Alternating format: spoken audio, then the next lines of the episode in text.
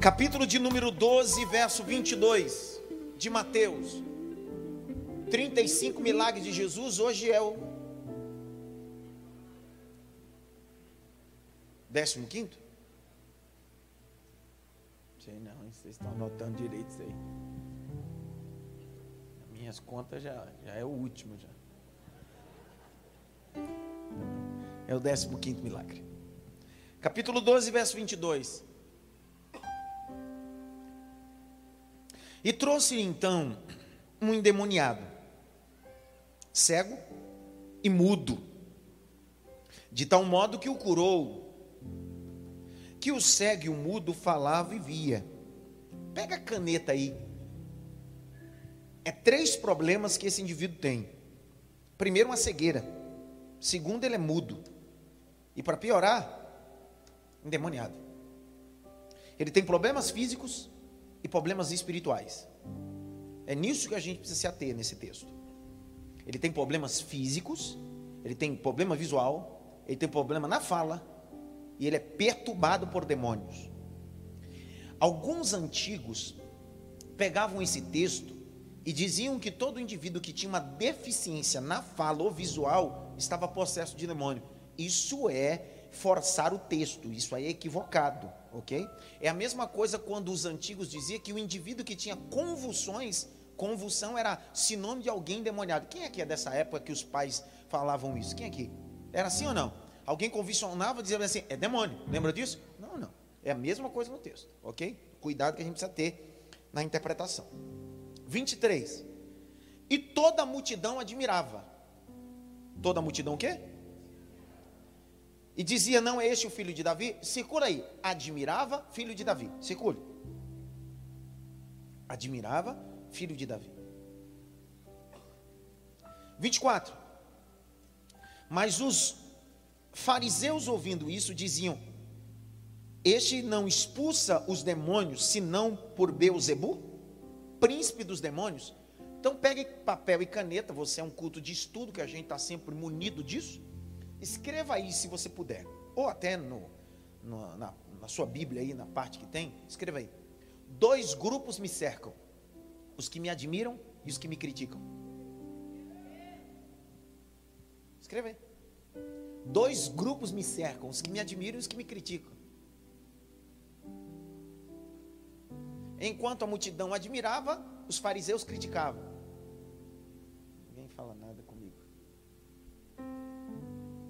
Você nunca será aplaudido por todos. E também nunca será criticado por todos. Não espere ser unânime em nenhum dos dois grupos. Por isso você está cercado de grupos que te admiram e pessoas que te criticam. Mas não são a admiração e nem a crítica que define sua caminhada. É quem você é em Deus. Verso 25. Jesus, porém, conhecendo os seus pensamentos. Circula a expressão conhecendo, conhecendo, circula aí, conhecendo. Conhecendo. Todo reino dividido contra si mesmo será devastado. Todo reino dividido contra si ficará deserto. Toda cidade ou casa dividida contra si mesmo subsistirá. Todo reino dividido não será sustentado. Então, Escreva essa palavra, por favor, aí. Aonde a divisão não tem prosperidade. Não se esqueça que prosperidade aí é uma palavra hebraica que não tem nada a ver com dinheiro, com moeda. Não tem nada a ver com isso, com riqueza. A palavra prosperidade significa felicidade. A mesma expressão que vem do latim, beifituti. Jerônimo vai traduzir como beifituti. Grite bem alto, beifituti. Então você pode ter um carro e ser infeliz. Você pode ter uma Jaguar e ser infeliz. O indivíduo pode ter um Fusca sem motor e ser feliz. Porque o que define minha felicidade não é o que eu tenho, é quem eu sou. Que raiva. Tem gente que vai para Maldivas atrás de felicidade e volta infeliz. Porque a felicidade não está fora. Já está aqui. Ó não é antropomorfismo, não é o homem, não é narcisismo. A felicidade não está em mim, é porque não vivo eu. mas Cristo vive em mim, prefixo grego, ele dentro de mim. Então a felicidade que eu tenho e que eu preciso está em Cristo, porque Ele habita em mim. Eu sou templo do Espírito de Deus. Eu termino. A leitura, calma. 26. E se Satanás expulsa a Satanás, porque tem gente assim, achando que Satanás expulsa. Ô Jaque, ô Lucas, dá um glória aí vocês dois. Isso. Ah, tem gente achando que Satanás expulsa Satanás. Demônio expulsa demônio. Só crente expulsa crente.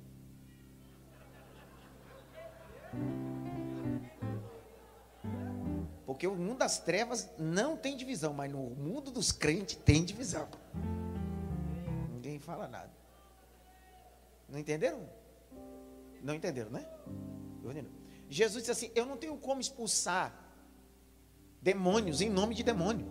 Jesus disse: O reino dividido não prospera. Não tem como Satanás expulsar Satanás. O que Jesus está dizendo? Todo reino dividido não prospera, porque o único ambiente que expulsa um ao outro é o ambiente dos crentes. O ambiente dos religiosos, os indivíduos, um expulsa o outro. Você quer ver uma coisa? Marque o texto. Vamos para a Epístola de João. Abra a Bíblia. Epístola de João está antes de Gênesis. O irmão está procurando ali. Lembre-se que João escreveu tanto o seu texto ah, evangelístico como suas epístolas 1, 2 e 3 entre o ano 90 e o ano 100, para combater o gnosticismo. Gnosticismo era um grupo de alta patente da teologia que acreditava no misticismo, no sincretismo, refutando que Cristo, eles diziam que Cristo não veio em carne, Cristo parecia como carne. Por isso que João disse assim: não, não, Cristo não parecia, Cristo veio em carne, venceu na carne, cheio do Espírito de Deus. Só que olha esse texto maravilhoso. Terceira epístola. Verso de número 9. Enquanto Satanás não expulsa Satanás, demônio não expulsa demônio, só que tem gente expulsando outras pessoas dentro da igreja. Porque todo reino dividido não prospera. Lê aí, Jaque, terceira epístola de João, verso 9. Escrevi algumas palavras à igreja, mas Diótrefes, que gosta de exercer a primazia entre Quer ser eles, o cara, quer ser a bola da vez, quer ser a última Coca-Cola do deserto. não nos dá acolhida. Vai. Por isso, quando eu for aí, farei com que se lembre das obras que ele pratica, proferindo contra nós palavras caluniosas. E não satisfeito com isso, ele não recebe os irmãos, impede os que querem recebê-los e os expulsa da igreja.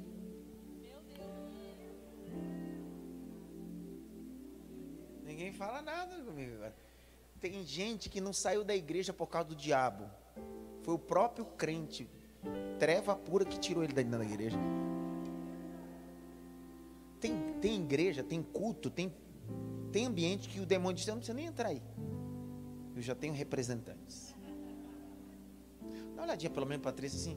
Cuidado para não ser representante do diabo, tá?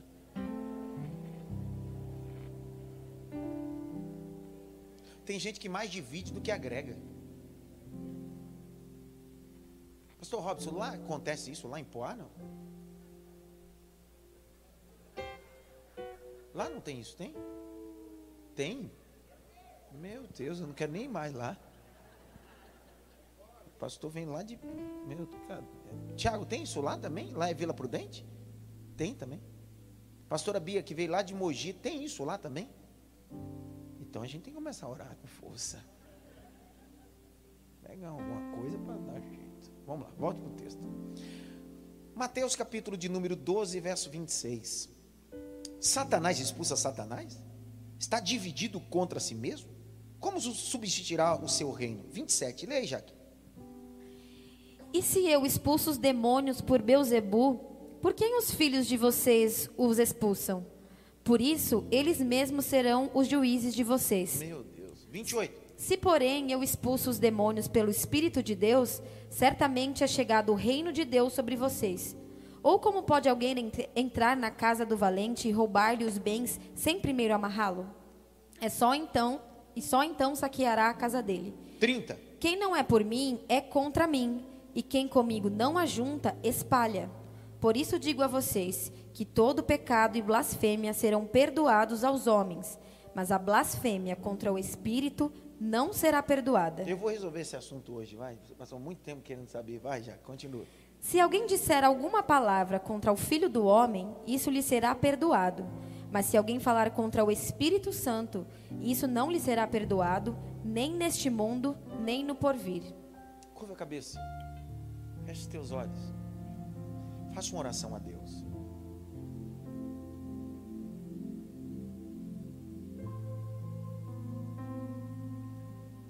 Não levantar a voz, não espere eu gritar. Você não precisa disso, você não precisa de nada disso. Você tem uma vida com Deus. Você teve um dia cansativo, trabalhoso, foi difícil até chegar aqui. Mas ore. Ore pedindo para que o Espírito de Deus possa falar o seu coração.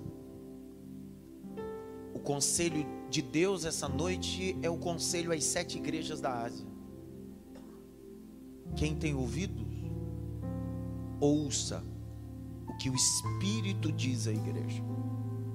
Senhor, aqui no templo, em casa, aqueles que estão assistindo ao vivo e aqueles que vão assistir de cunho gravado, que a tua palavra possa se manifestar sobre os nossos corações e nossas vidas. Ainda que seja direção, exortação ou a mensagem de esperança, fala, fala que o teu servo ouve, para a glória do nome de Jesus. Será que você pode aplaudir Jesus com força, mas com força mesmo?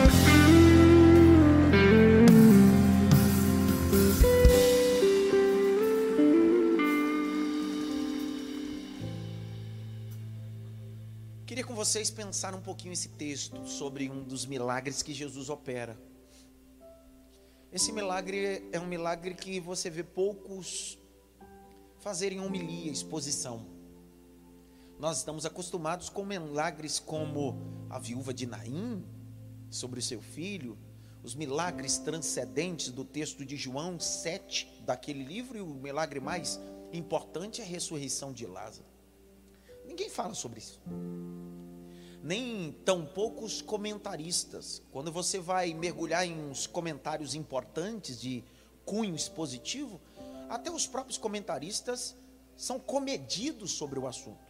O Isby, até Orlando Boy, Espada Cortante 1 e 2, Champlin, entre outros comentários, que poderia citar tantos aqui, até o mesmo comentário de Charles Handel Spurgeon, é bem comedido o assunto eu tive que pedir ao Espírito de Deus que pudesse me iluminar sobre o que é que ele queria falar conosco. Porque a mensagem tem um grande segredo. Pergunte para mim assim: qual é o segredo?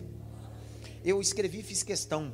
William Taylor diz uma coisa: o caráter do ouvinte é determinado, é, o caráter do ouvinte determina o efeito da palavra sobre o que ele vai ouvir é sobre o caráter. Deus fala e fala conforme o nosso caráter ou a nossa necessidade. Não é necessidade física, é necessidade moral. Grite bem alto, necessidade moral.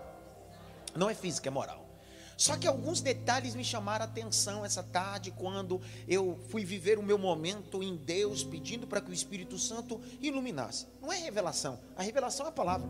Iluminação é o que o Espírito nos dá a capacidade de ver. Olha o capítulo de número 12, verso 22. E trouxeram-lhe então um endemoniado, cego e mudo. A primeira coisa que precisa destacar aqui na parte A desse versículo é o seguinte: existem coisas que nós precisamos trazer até Cristo, levar até Ele. Não espere que Ele vá, não espere que Ele solicite, não espere isso. Na verdade, o detalhe desse texto, ao contrário de outros textos que Jesus fez questão até de ir ao encontro, Aquela mulher encurvada dentro da sinagoga que tinha um demônio há 18 anos, ela não foi até Jesus, Jesus foi até ela. Lá no centurião de Cafarnaum foi Cristo que fez questão de dizer: Eu vou na tua casa. Foi ele que não quis e disse: Basta só uma palavra. Aqui não, Jesus não vai, Jesus não vai à busca. Jesus está esperando que alguém possa trazer a necessidade ou necessitado até ele Parece que isso está no mesmo comparativo de Cafarnaum.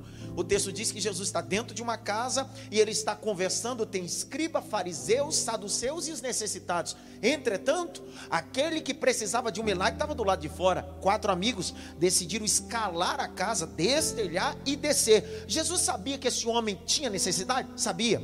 Jesus sabia que ele precisava de um milagre? Sabia. É porque existem momentos na vida que Jesus fica sentado esperando você agir. Se você vir, eu opero um milagre milagre. Se você trazer e colocar diante de mim, eu sou Deus de libertar. Eu estou liberando essa palavra, mas só quatro pegaram isso daqui. Você que veio nessa chuva, enfrentou tantas coisas, você decidiu: não vou ficar em casa, não vou ficar acomodado. Hoje eu vou levar o meu problema até Jesus. Ele é poderoso para libertar, Ele é poderoso para liberar coisas. Levante a mão direita assim bem alto. Bate pelo menos em três mãos assim. Recebe essa palavra, rapaz. Recebe essa palavra.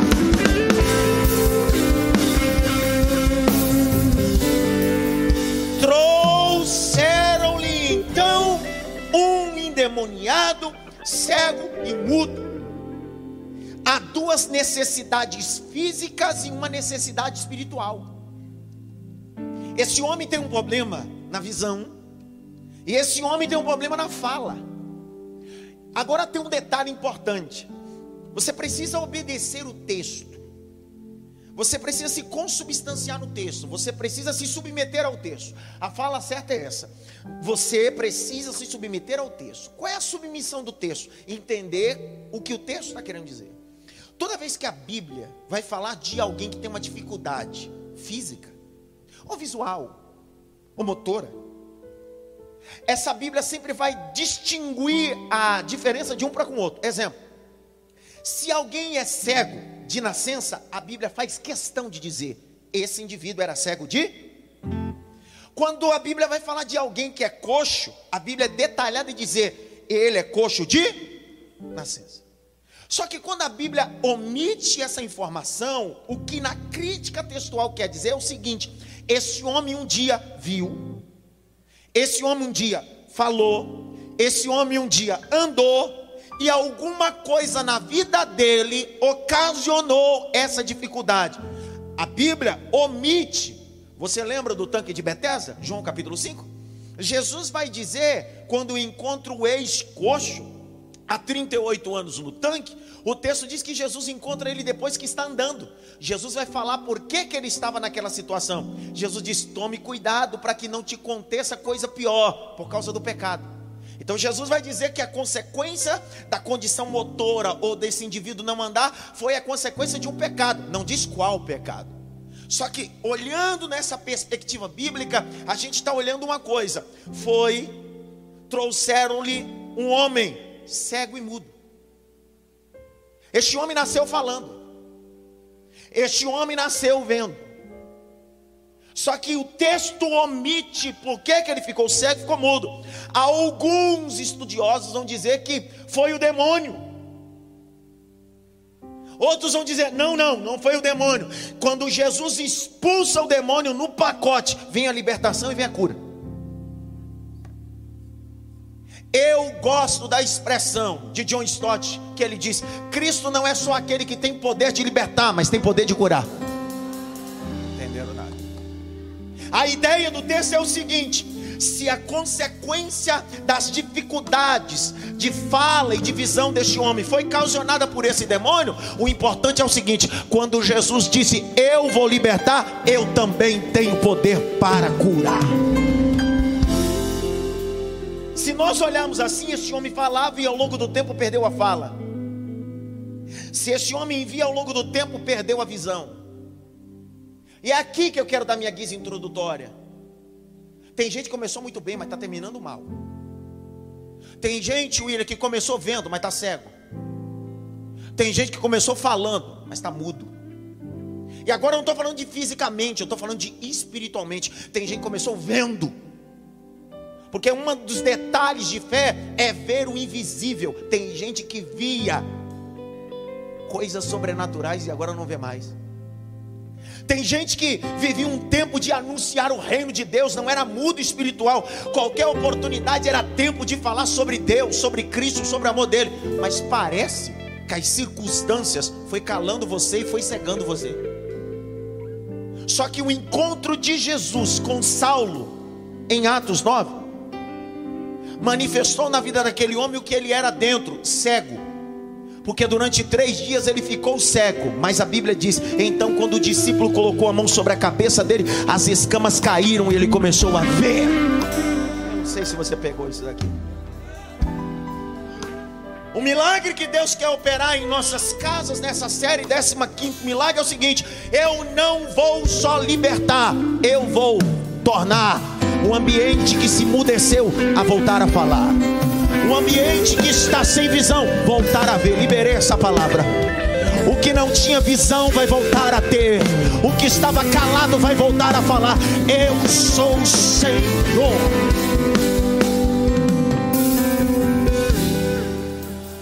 Existem dois, duas coisas importantes. Eu digo isso no seminário.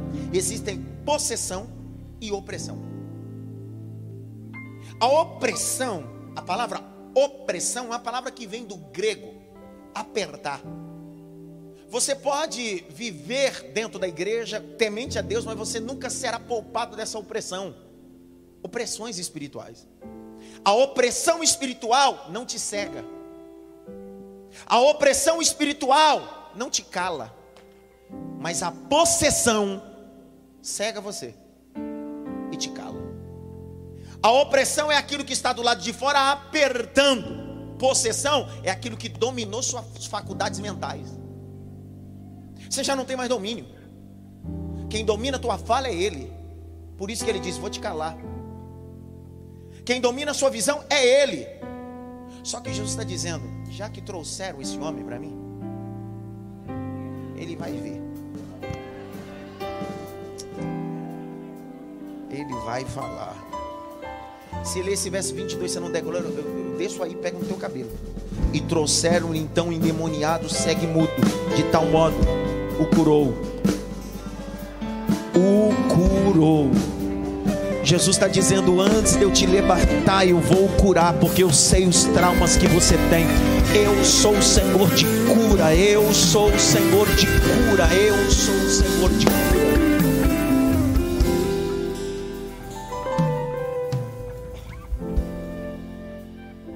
Vou pular o verso 23, porque a minha ideia é voltar com ele daqui a pouco. Quando Jesus expulsa, logo um grupo. Agora, olha verso 23. E toda a multidão admirava. Verso 24. E os fariseus criticavam. Olha para cá. Quando Jesus faz o cego ver, o mudo falar, e o cara liberta, pastor Adriana, a multidão disse: Uau! Top. Vou postar no meu feed. Alguns disseram: Meu Deus. Outros bateram palma. Outros disseram: Ele é profeta.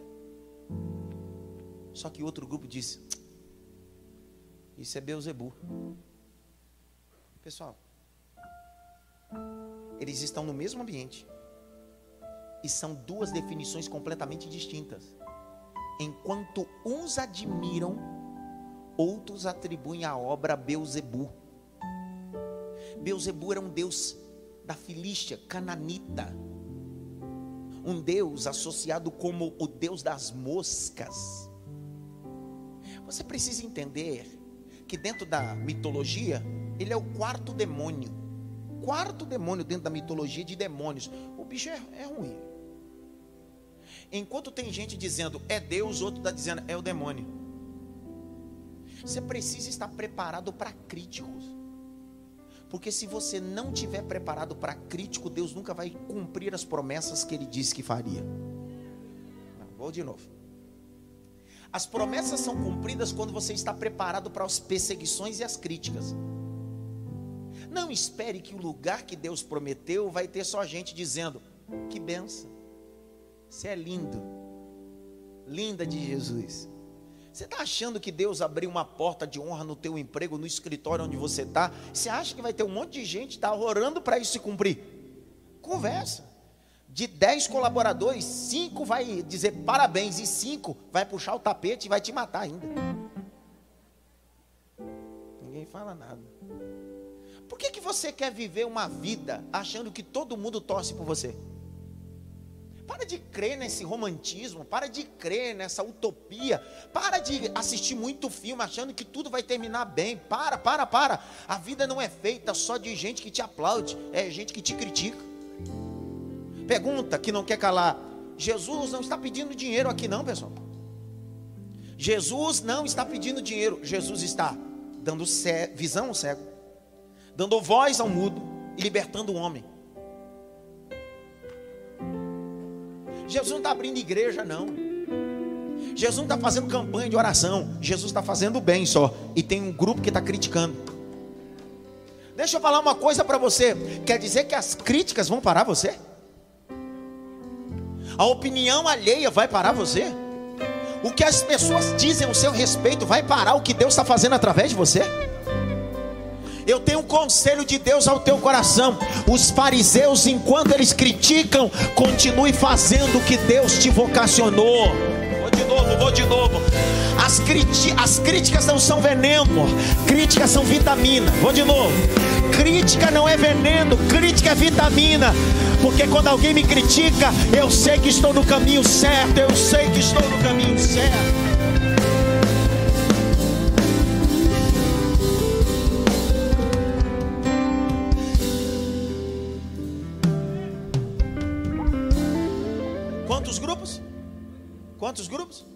Primeiro grupo. Ninguém sabe mais. Primeiro grupo admirável. E o segundo? Diz-me assim: é Beuzebu. É o Deus das moscas, da imundície. Esse Deus é cananita. Eles estão atribuindo o que Jesus está fazendo a um Deus cananita. Ele não é um demônio. A interpretação literal não é demônio. Você pode aplicar com o demônio. Mas literal, isso aqui é uma divindade. Criado por quem? Pelos homens. Porque a gente gosta de espiritualizar tudo, né? A gente tem uma mania de espiritualizar tudo. Outro dia no seminário me perguntaram assim: Pastor, o senhor acha que o demônio pode entrar em objetos? É umas perguntas tão idiotas que me fazem às vezes. Aí eu disse: Meu filho, pensa comigo. Se um demônio tivesse poder de entrar em objeto, nesse exato momento ele entraria numa metralhadora e te mataria. Se ele pudesse entrar em objeto, ele entraria numa faca. Enquanto você estiver na cozinha, e te esfaquearia.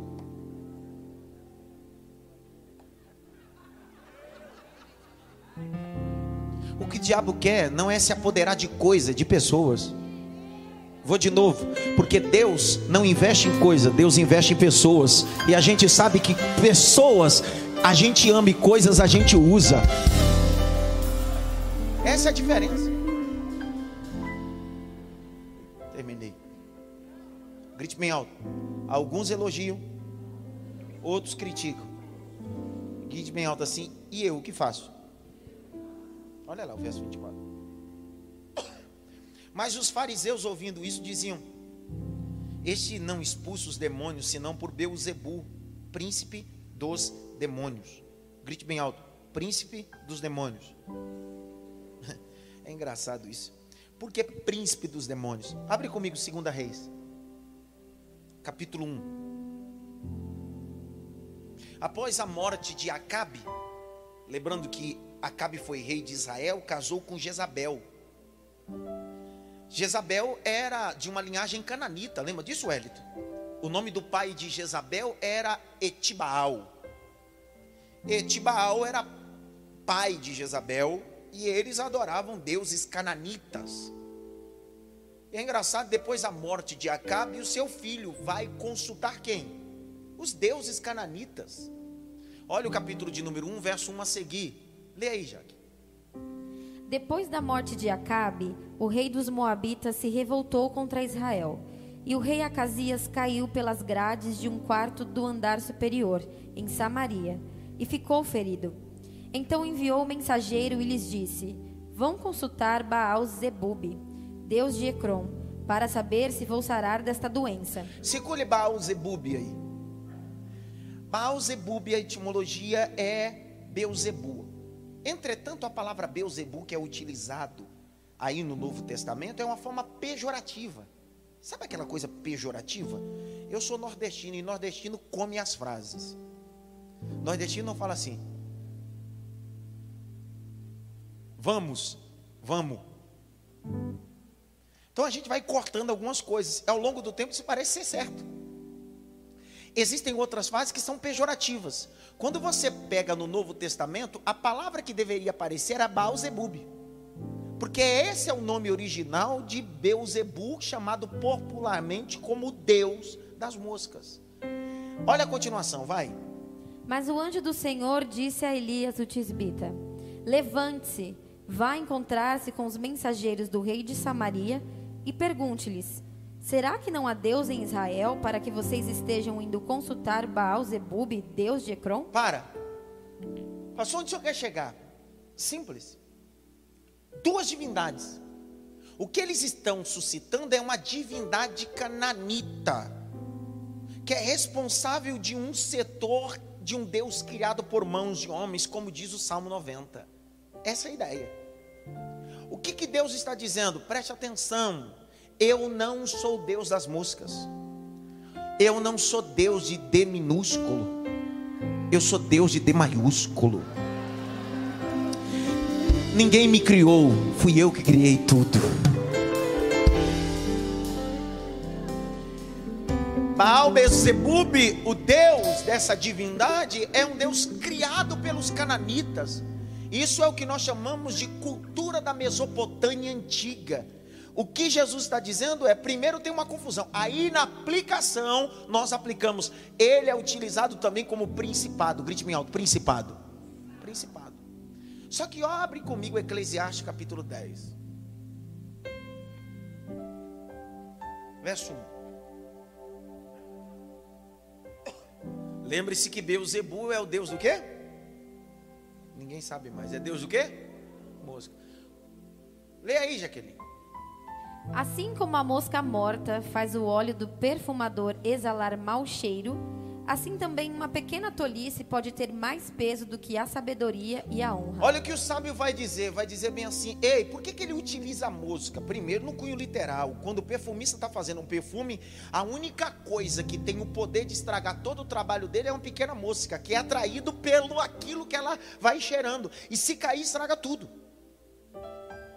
Entretanto, todos os sábios rabínicos vão associar esse texto como também Baal Zebub a ideia do seguinte é: toda a divindade fica circulando através daquilo que você produz como perfume que agrada a Deus. A ideia é o seguinte: não deixe nada estranho cair no perfume da adoração. Vou de novo.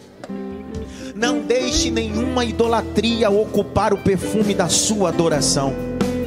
O ambiente lá em Betânia só encontrou adoração porque aquela mulher pegou perfume. No perfume dela não tinha mosca, não tinha Baal-Zebub, não tinha Beuzebu. No perfume dela estava puro e por isso que ninguém fala nada comigo, vai ficar olhando aí, é?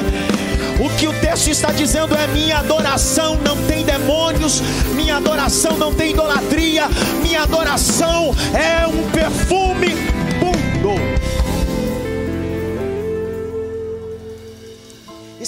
negócio de Beuzebu ou Baal-Zebub era tão interessante que quando você vai ler os textos rabínicos, eu fiz questão de consultá-los essa tarde, que quando é associado sobre as ovelhas, certamente você já deve ter ouvido essa história, eu só estou repetindo, recapitulando. Lembre-se que quando o pastor pegava as ovelhas, levava para o aprisco, no aprisco, uma pequena cavidade, e aí nessa cavidade, quem era a folha da porta era o pastor. O pastor literalmente dormia nessa cavidade, ou na entrada dessa cavidade. Ele era a porta. Por isso que em João 10, quando Jesus diz assim, eu sou a porta, ele não está dizendo do buraco, ele está dizendo da folha. Que raiva, cara. Vou de novo. Quando Jesus disse, Eu sou a porta, ele não está falando do buraco, ele está dizendo, Eu sou a porta, a folha da porta. Porque enquanto as ovelhas estão dentro do aprisco, dormindo, e o lobo está do lado de fora, o pastor fica na cavidade deitado e dizendo: Aqui você não passa. Aqui você não passa, que raiva. Aqui você não passa. Eu estou na porta, eu sou pastor delas. Assim diz o Senhor: o diabo não entra na tua casa, o diabo não entra no seu negócio. Jesus é a folha da porta. Jesus é a folha da porta. Eu não sei se chama tanger, mas eu sou do cangaço, me chama. Eu, eu penso que é tanger. Vai tangendo as ovelhas até o aprisco. E quando vai tangendo as ovelhas até o aprisco o pastor vai pernoitar, enquanto as ovelhas estão pernoitando, ele vai dormir nessa cavidade sendo uma folha, mas antes de dormir ele pega azeite. Por isso que o Salmo 23 diz: unge a minha cabeça com óleo.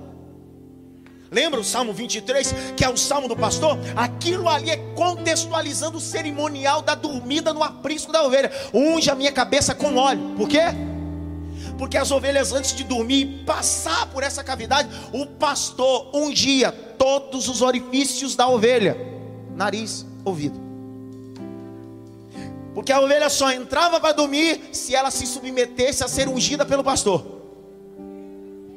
Mas não é unção de pastor, não, não é unção de apóstolo, não é unção de bispo, é unção de proteção porque está cheio de gente atrás de unção ministerial, mas está correndo na unção de proteção. Deus não tem unção ministerial para você essa noite, Deus tem unção de proteção para você.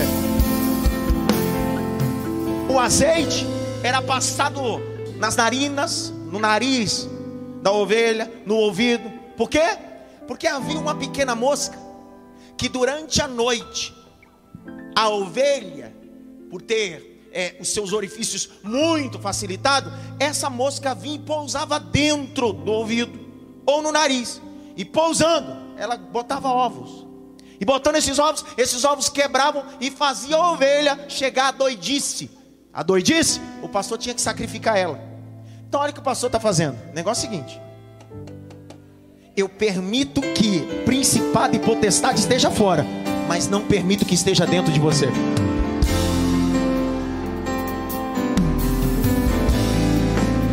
Isso que enquanto você vem na terça-feira ou está em casa assistindo a mensagem, isso aqui é unção de Deus sobre os teus narizes, sobre o teu ouvido. E o diabo, tudo que fala, o Senhor diz: Eu ungi você, eu ungi você. Tem alguém que está recebendo essa palavra? Eu ungi você. Levante as suas mãos para o alto. O mais alto que você pode. Calamaracharabauá. Feche os dois olhos. Deus está ungindo o teu casamento. Deus está ungindo os teus negócios. O Senhor está dizendo: Deus Ebu está do lado de fora, mas não vai tocar.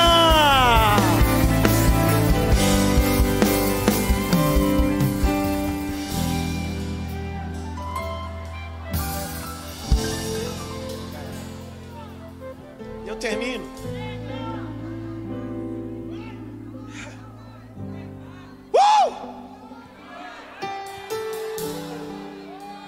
isso que Deus está dizendo através do profeta Isaías em 2 Reis, capítulo 1. Não precisa ir atrás de Beuzebu. Eu sou o Senhor e o perfume vai continuar puro. Puro, perfume puro.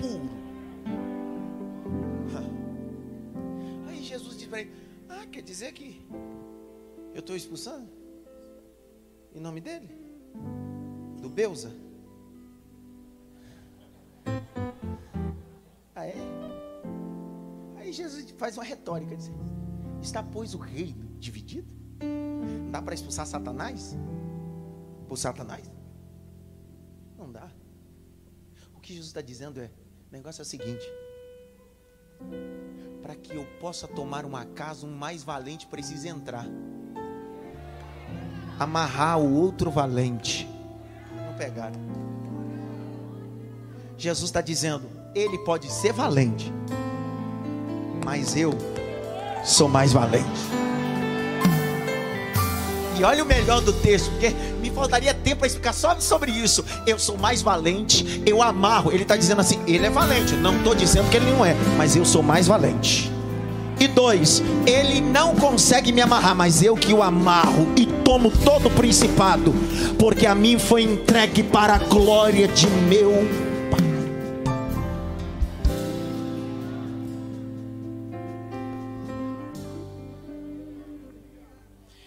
prosperidade está na unidade. Grite bem alto: a prosperidade está na unidade.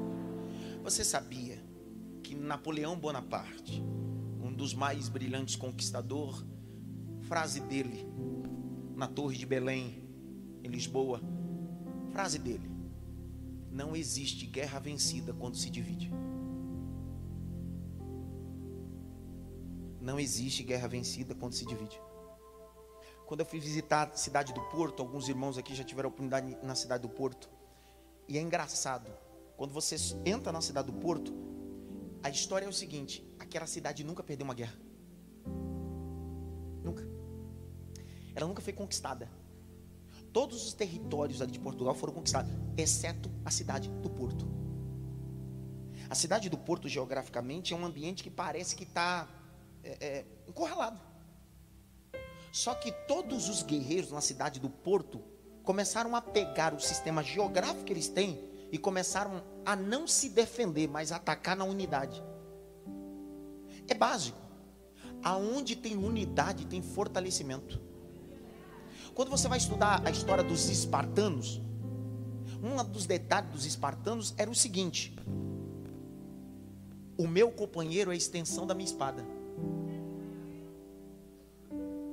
Era mais ou menos assim: se tivesse quatro espartanos, não são quatro espadas, é uma espada só. Esse era o conceito de espartano, ninguém entendeu ainda.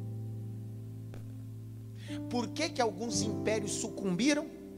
Porque a quantidade de espada é a quantidade de pessoas. Por que, que os espartanos entenderam isso? É, eu posso ser 300, 500, mas não são 500 espadas, são 500 homens, mas a espada é uma só. Minha espada é a extensão da sua espada, a sua espada é a extensão da sua entenderam ainda? Quando nós entendermos que sua necessidade é minha necessidade, isso é reino. Que sua guerra é minha guerra, é reino. Que seu problema é meu problema, isso é reino. A gente começou a viver em unidade. Enquanto você vir para o culto, sentar aqui, receber a palavra e ir embora, isso é só o seu reino. Mas o reino de Deus não fala sobre vocês, fala sobre nós. Por isso que Jesus que venha o teu reino, que venha o teu reino, que venha o teu reino.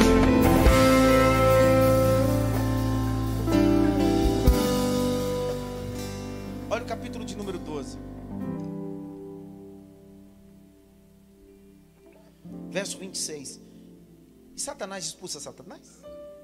Está dividido contra si mesmo? Como subsistirá o seu reino? Se eu expulso os demônios por Beuzebu, por quem os expulsam então os vossos filhos? Portanto, eles mesmos serão os vossos juízes. Mas se eu expulso os demônios pelo Espírito de Deus, Jesus está dizendo: não atribua a Beuzebu aquilo que é obra do Espírito Santo. É bom pegar isso daqui que vai responder muita pergunta sua. Jesus está dizendo: não atribua a obra do Espírito Santo a Beuzebu. Ele está dizendo: não estou operando a cura e a libertação deste homem por uma entidade, por uma divindade qualquer. É pelo Espírito Santo de Deus. Só que olha isso daqui, é interessante. Volte lá ao capítulo 12. Qual é toda a chateação desse texto? Por que, que os fariseus ficaram chateados e disseram que Jesus está expulsando em nome de Beuzebu? Porque se Jesus tivesse assim, ó, se Jesus tivesse expulsado o demônio, tivesse curado o cego, perdão, e o mudo, os fariseus não iam falar nada.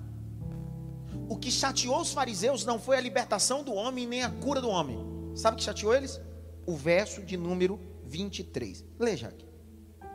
E toda a multidão se admirava e dizia: Não seria este por acaso o filho de Davi?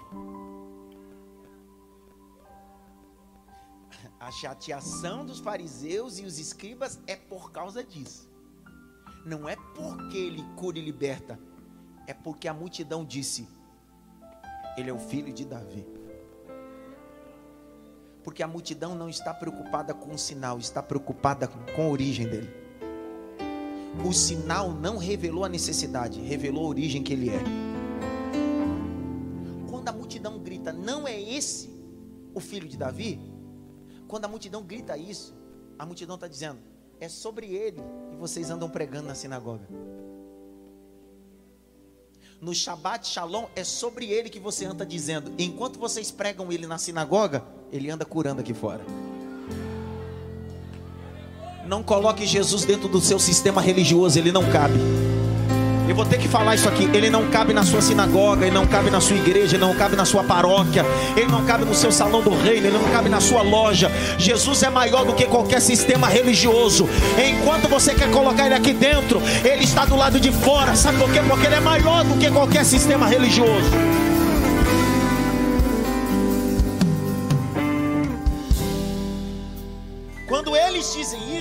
Eles estão corroborando com a mensagem que eles pregam na sinagoga.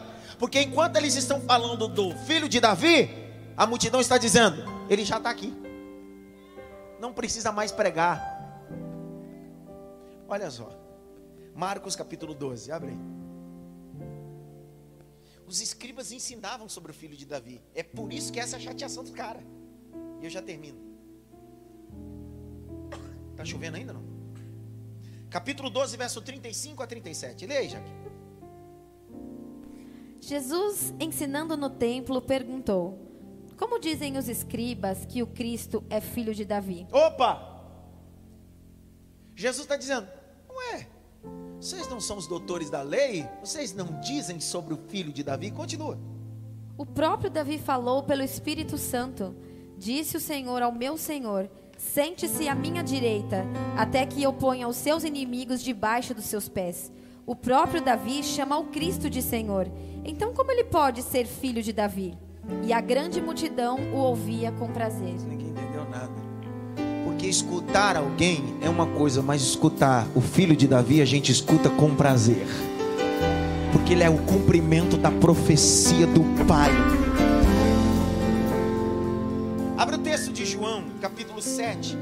Jesus gostava de uma confusão também. Vou falar de novo. Tem, ó, Jesus gostava de uma confusãozinha. Ai, gostar de confusãozinha.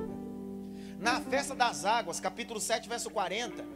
Ele vai se colocar em pé na festa das águas. Ele poderia fazer isso em outro lugar, mas ele vai arranjar confusão. 40 a seguir, até o 46. Vai, Jaque! Quando ouviram essas palavras, alguns do meio do povo diziam: Este é verdadeiramente o profeta. Ah, é? Outros diziam: Ele é o Cristo. Outros, porém, perguntavam: Por acaso o Cristo virá da Galileia? Não diz a Escritura que o Cristo vem da descendência de Davi e da aldeia de Belém, de onde era Davi? Assim houve divisão entre o povo por causa dele. Alguns queriam prendê-lo. Quer dizer que teve divisão por causa de quem? Esse é o problema. Tem gente achando que Jesus só ajunta, mas às vezes ele espalha o que não presta. Vai. Alguns queriam prendê-lo, mas ninguém lhe pôs as mãos. Os guardas voltaram à presença dos principais sacerdotes e fariseus, e estes lhes perguntaram: Por que vocês não o trouxeram? Eles responderam: Jamais alguém falou como este homem. Ninguém fala. Ô Gil, dá um glória aí, cara. Presta atenção. Filho de Davi, grite bem alto, filho de Davi. Filho de Davi é uma referência real, davídica. Uma promessa que se cumpre nele. Lembre sempre, aos seminaristas de segunda eles vão lembrar, mas lembre sempre que o reino do sul capital, Judá, duas tribos nunca foram contaminadas: tribo de Judá e tribo de Benjamim. Ei, o Messias deveria vir de uma linhagem pura, limpa. Por isso que as dez tribos, reino do norte, capital Samaria, viveram a miscigenação, perderam a identidade. Por isso que os samaritanos não conversavam com os judeus, poluíram-se, viveram a miscigenação. Só que o Messias não vem de uma linhagem suja, vem de uma linhagem limpa. Só que esse Messias precisava nascer em Belém, ser criado em Nazaré Primeiro, porque Belém é casa do pão, e o pão não pode nascer em outro lugar senão na casa que faltou pão. Jesus é o pão que nasce na casa do pão que não tinha mais pão, porque Jesus é o pão vivo que desceu do céu e decidiu nascer em Belém. Agora preste atenção nisso. Jesus, sendo filho de Davi, é uma profecia. Grite bem alto: profecia. Ele precisa vir da linhagem. Por Maria, ele é da linhagem de Davi. E por José, pai adotivo, também é por Davi. Para corroborar com a verdade do texto canônico. Quer ver uma coisa? Abre Lucas, por favor. Capítulo de número 3.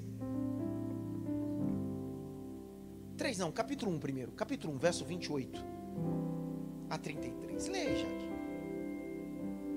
E aproximando-se dela, o anjo disse: Disse o quê? O que, que o anjo disse a Maria? O que que o anjo disse para Maria? Vai. Salve, agraciada. Hum. O Senhor está com você. Olha que coisa bonita. Ela, porém, ao ouvir esta palavra, perturbou-se muito e pôs-se a pensar no que poderia significar esta saudação. Vai. Mas o anjo lhe disse: Não tenha medo, Maria, porque você foi abençoada por Deus. Você ficará grávida e dará à luz um filho, a quem chamará pelo nome de Jesus. Ah. Este será grande e será chamado Filho do Altíssimo. Deus, o Senhor, lhe dará o trono de Davi, seu pai.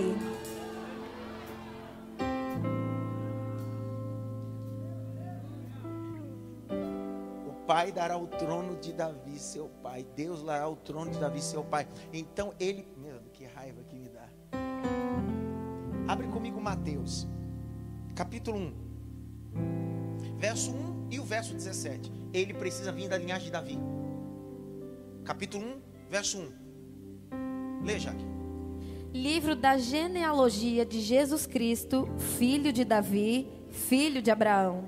O 17 agora para ver se vocês dão glória a Deus, Jaqueline. Assim, todas as gerações, desde Abraão até Davi, são 14.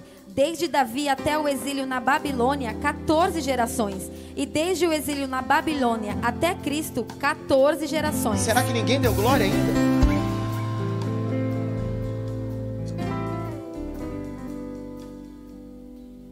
Davi nasceu aonde? Você lembra?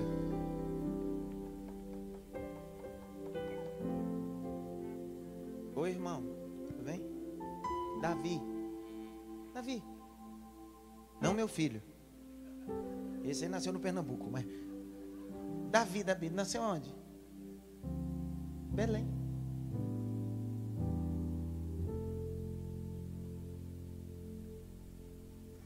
Gessé o Belemita. Davi, o oitavo filho de Jessé. Jesus está vindo dessa linhagem. Se Vocês vão entender isso aqui. assim. Só que Davi é da tribo. O primeiro rei de Israel vem da tribo de Benjamim, Saul. Já Davi é da tribo de Judá.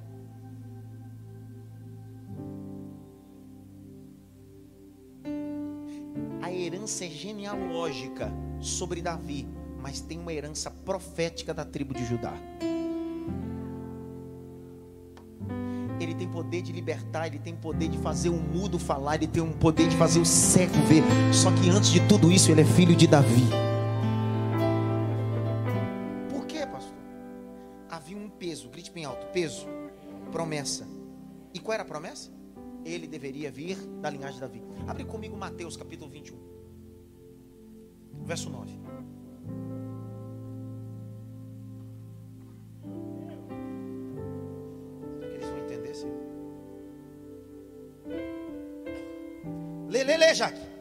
E as multidões, tanto as que iam adiante dele, como as que o seguiam, clamavam: Hosana ao filho de Davi.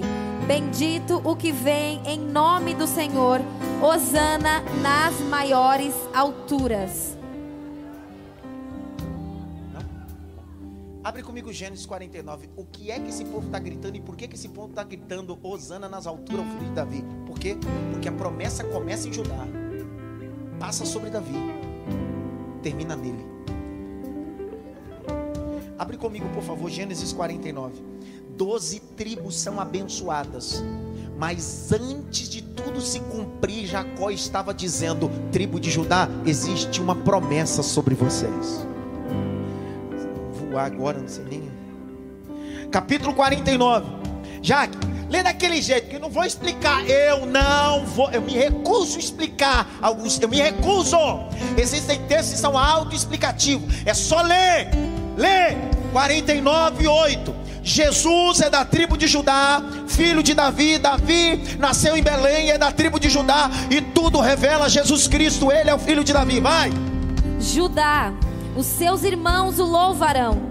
A sua mão estará sobre o pescoço dos seus inimigos. Os filhos de seu pai se inclinarão diante de você. Vai, vai! Judá é um leãozinho. Da presa você subiu, meu filho. Ele se agacha e se deita como leão e como leoa. Quem o despertará? Vai! O cetro não se afastará de Judá, nem o bastão sairá de entre os seus pés, até que venha Siló, e a ele obedecerão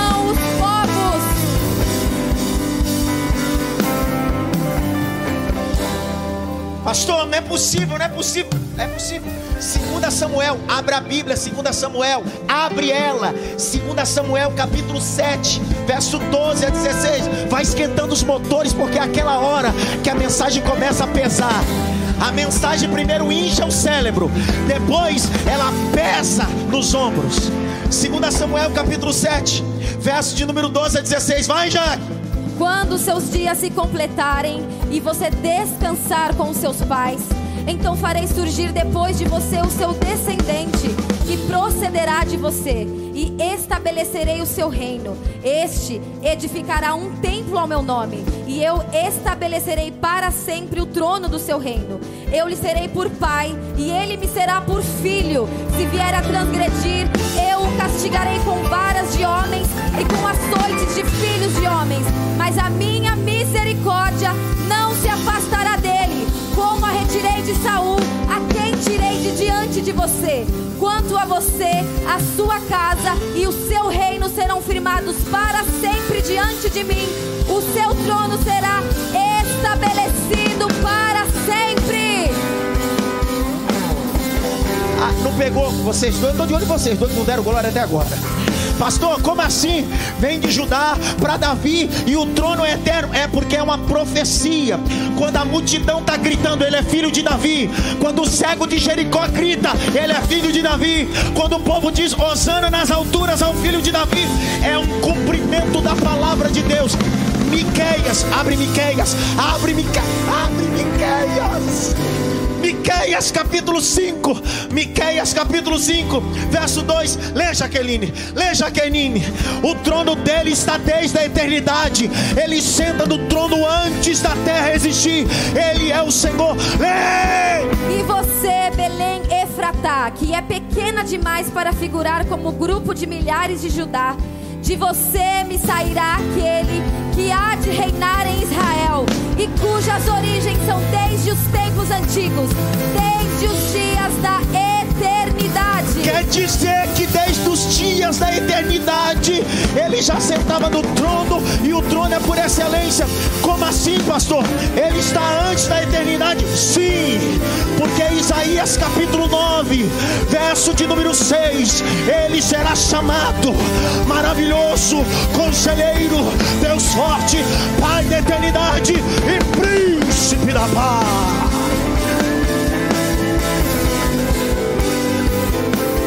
Ele é maior do que a deficiência da fala. Ele é maior do que o problema visual. Ele é maior do que principado, potestade. Ele é de Belém. Ele é o filho de Davi. Ele é o leão para canto rebaixa. Ele é o leão da tribo de Judá. Eu vou ler mais dois textos para ver se você entende o que eu estou dizendo. O leão vai rugir na tua casa hoje. Jesus vai rugir na tua casa hoje. Aleluia. Apocalipse capítulo 5. Pronto, virei itinerante. Apocalipse capítulo 5, verso de número 5. Apocalipse 5, verso 5. Então um dos anciões me disse: Não chore, eis aqui o leão da tribo de Judá, a raiz de Davi,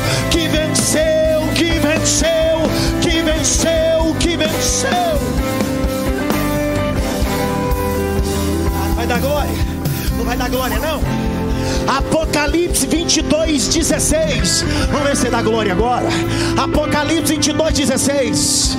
Apocalipse 22, 16. Põe na tela logo. Deixa eu ler isso daí. Eu, Jesus, enviei o meu anjo para dar testemunho dessas coisas a vocês, as igrejas. Eu sou.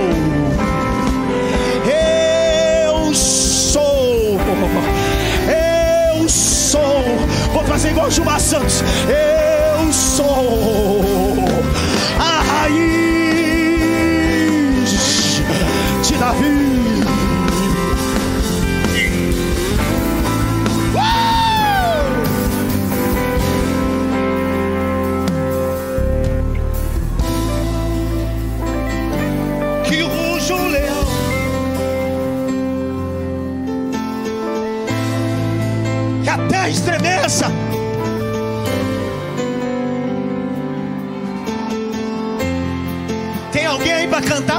cantar? Mesmo, desafinado. Que ruja o leão. e que a terra estremeça diante da majestade de Jesus. Vamos, canta que ruja o leão. Que ruja o leão e que a terra estremeça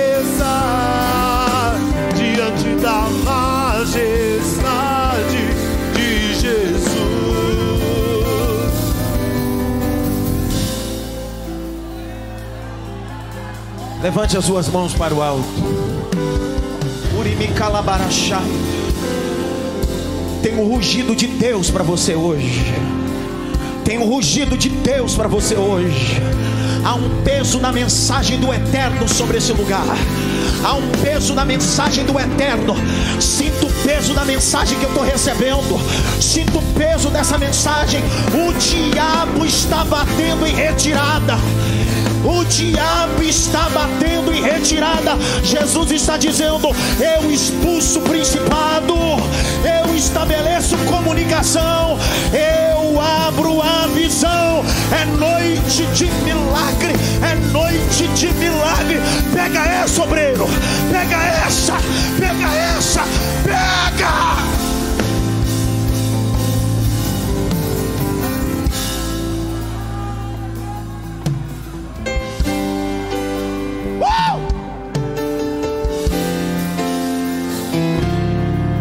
Mata fechada, quando o leão ruge, é 4 quilômetros. Ele não é maior e nem mais forte. Mas o seu rugido é tão forte que faz estremecer toda a estrutura de um elefante. Deus está dizendo: antes de eu chegar, já estou rugindo para dizer que o governo chegou. Antes de eu pisar o pé na tua rua, já estou rugindo. Já estou rugindo. Pastor, eu tenho medo de olho gordo, olho esbugalhado, olho obeso. Eu tenho medo, pastor, de patuar inveja. Quando o leão ruge contra Jacó, não vale encantamento. Contra Jacó, não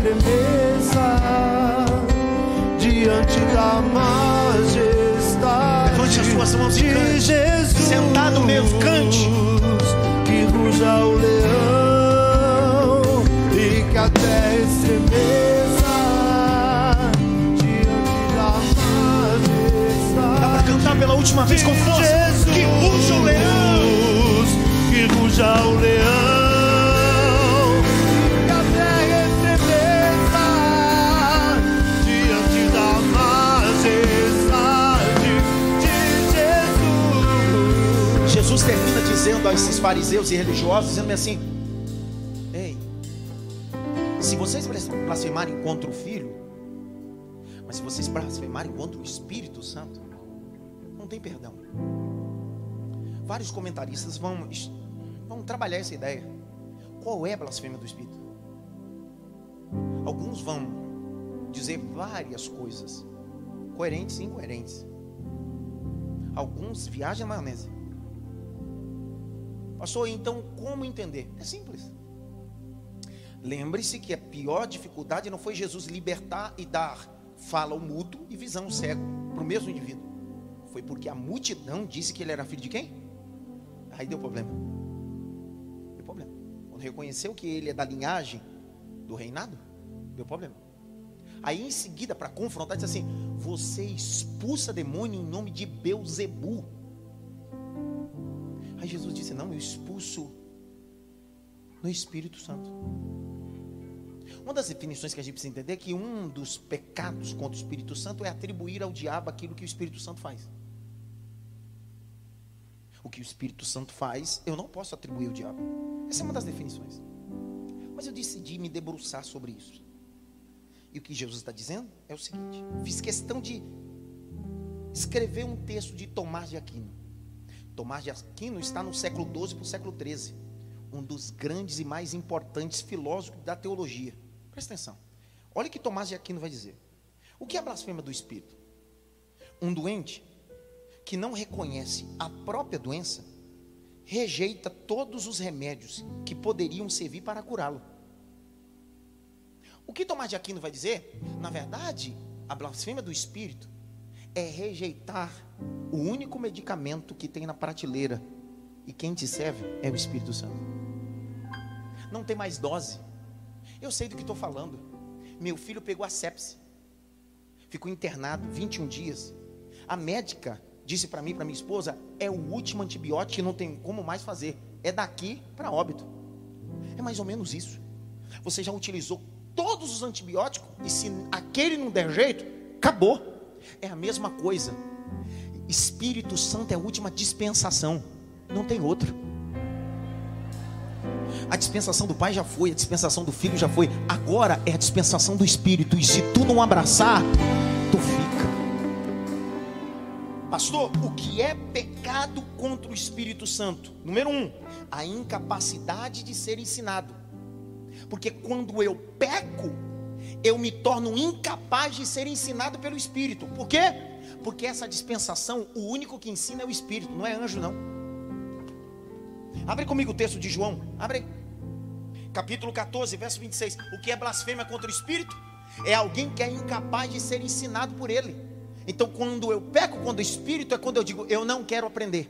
Eu não quero que o Senhor me ensine. Mas o Espírito está dizendo para nós essa noite, eu quero te ensinar. Lê, Jaque, lê, Jaque. Vê se não é isso. Lê, Jaque. Cadê?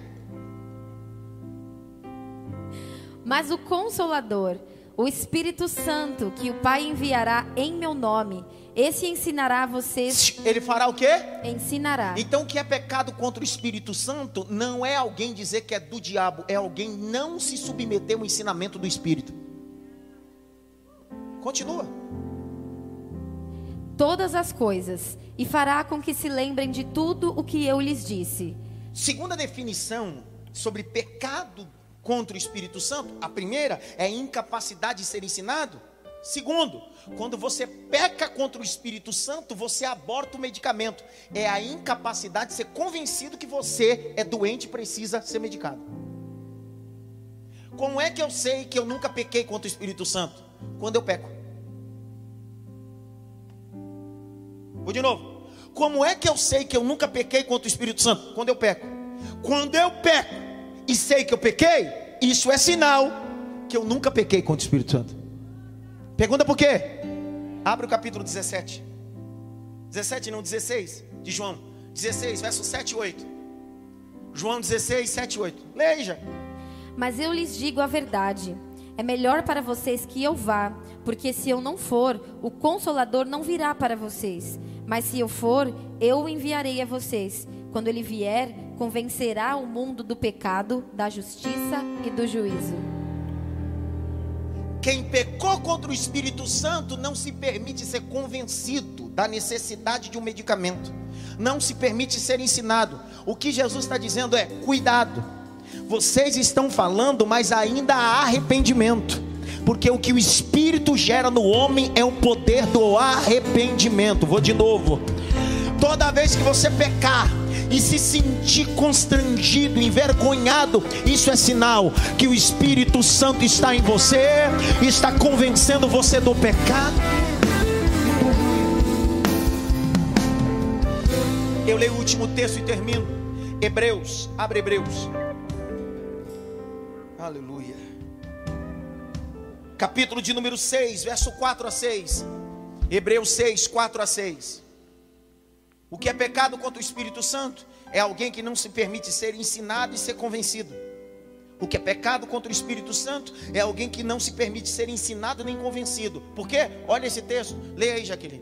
É impossível, pois, que aqueles que uma vez foram iluminados, provaram o dom celestial, se tornaram participantes do Espírito Santo, provaram a boa palavra de Deus e os poderes do mundo vindouro e caíram. Sim, é impossível outra vez renová-los para arrependimento, visto que de novo estão crucificando para si mesmos o Filho de Deus e expondo-o à zombaria. Grite bem alto. Eu não posso pecar contra o Espírito Santo. Significa que toda vez que nós erramos e nos permitimos ser convencidos e ensinados, é que nós reconhecemos que não é Beuzebu, é o Espírito Santo de Deus. Fique em pé.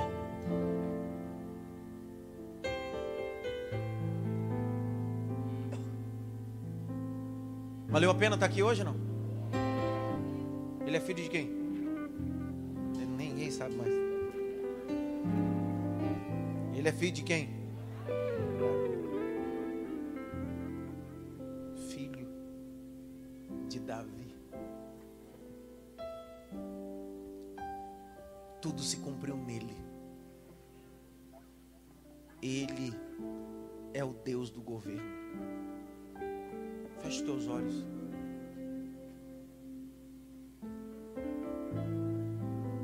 Cabeça. Se você ouviu essa mensagem essa noite, está no culto presencial e quer se reconciliar com Cristo, ou entregar sua vida ao leão da tribo de Judá, faça o sinal com a sua mão onde você está. Faça o sinal com a sua mão onde você está. Se tem alguém essa noite que precisa reconciliar, faça sinal com a sua mão. Jesus quer voltar a ser o governante da sua história, o governante da sua família. Tem alguém? Curva a cabeça, fecha os olhos. Tem alguém? E eu digo pela última vez: o Senhor está dizendo, você não precisa procurar Beuzebu. Não há, pois, o Senhor dos exércitos aí. Tem alguém? Só levantar sua mão direita onde você tem um jovem, tem outro jovem. Eu queria que um obreiro pudesse conduzir eles aqui, por favor. Tem mais alguém aí com a mão levantada direita que quer reconciliar? Tem outro jovem ali. Eu queria que um obreiro me auxiliasse. Vamos lá, pessoal. Traz eles aqui. Vamos lá. Se ligue no trono. Curve a cabeça. Continue com sua cabeça curvada e orando. Eu preciso de gente que entenda que isso aqui não é outra coisa senão guerras espirituais. Eu tenho três, quatro pessoas que estão se reconciliando. Eu, eu tenho quatro pessoas que decidiram aceitar o rugido do leão. Curva a cabeça e continue orando. Gente em lágrimas, gente que decidiu. Eu queria cada pastor com alguém aqui orando junto. Aleluia.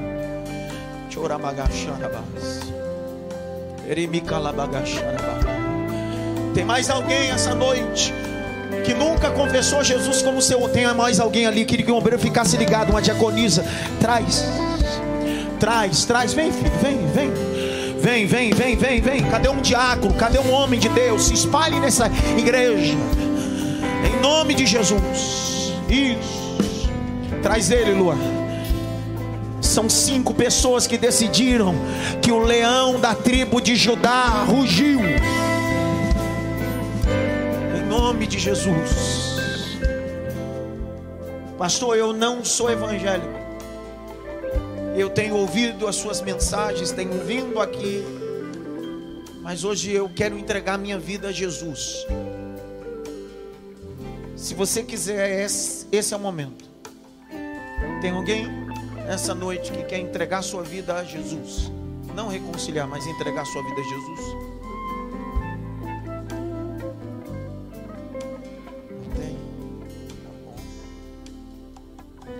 Sua, sua, levante suas mãos para cá, por favor. Vem cá, pastor Alba, vem orar por ele.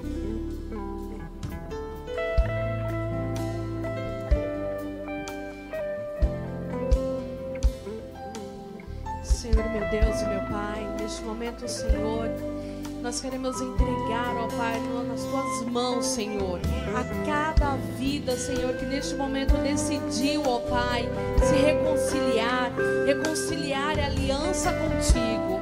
Espírito Santo de Deus, a cada jovem aqui nessa noite que tomou, tomou essa decisão, que o Senhor possa, meu Deus, estar abençoando a vida deles, que o Senhor possa, meu Deus, estar firmando os pés deles na rocha, em nome de Jesus, ó Pai. Nós profetizamos sobre a vida deles que Satanás não tem mais poder sobre cada um deles, ó Pai. Em nome de Jesus, nós te louvamos, Senhor, e bendizemos, ó Pai, o teu nome santo e poderoso nesta noite, em nome de Jesus. O Tiago Félix está no YouTube. E eu não sei se vocês vão fazer barulho, porque cinco decidiram reconciliar aqui. Mas o Tiago Félix diz: Eu quero me reconciliar com Jesus. Ele é o leão da tribo de Judá. Dá um abraço nesse povo aí, meu irmão. Dá um cheiro nesse povo. Canta aí alguma coisa para Jesus aí, não?